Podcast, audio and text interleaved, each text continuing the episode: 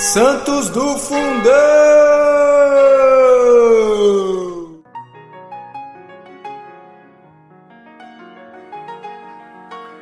Fala pessoal, tudo bem? Hoje, dia 20 de janeiro, nós vamos falar sobre São Fabião, ou São Fabiano, né? Foi Papa e Mártir, o vigésimo Papa da nossa igreja. São Fabião foi o sucessor do Papa Santo Antero, na Cátedra de São Pedro. Conta-se que, vindo do campo com os amigos, encontrou o povo e o clero reunidos na igreja para nomear o novo Papa. Eis, senão quando, uma pombinha, surgida ninguém sabe de onde, lhe pousou na cabeça. A multidão, calada, logo começou a gritar alegremente: É ele, é ele, ele é digno, ele é digno. Era como que eleito por Deus. Fabião, confuso, resistiu, mas foi vencido pelo povo e pelo clero.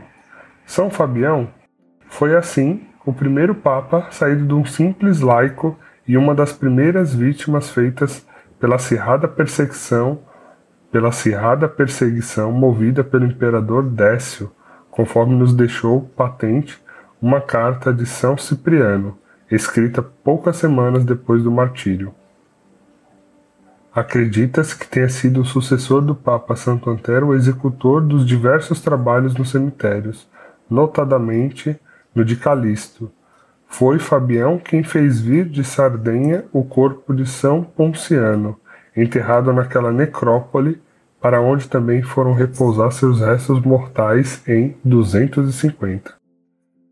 Olha, gente, eu escolhi hoje né, essa história porque eu confesso que por mais que a gente saiba, né, que da lista, assim, né, óbvio que não temos de cabeça, né, mas a gente conhece ali os, os, principais papas, talvez os mais recentes, né, mas alguns que marcaram a história da nossa igreja.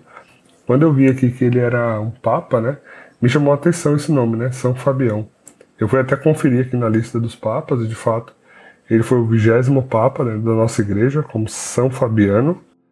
E me chamou a atenção porque realmente não, não conhecia. Esse era um papa que eu não, não me recordava dele, assim, né? Então, achei interessante aqui, né? Você vê que é, naquela época, né, nos primeiros séculos ali do, do, da nossa igreja, né, ainda poderia ocorrer essa eleição de um papa saindo do laicato, né, um leigo poderia se tornar papa. Né? Hoje não mais, mas naquela época, como podemos ver aqui, São Fabião governou a igreja e pelo jeito governou bem, né? Inclusive foi reconhecido como santo, né?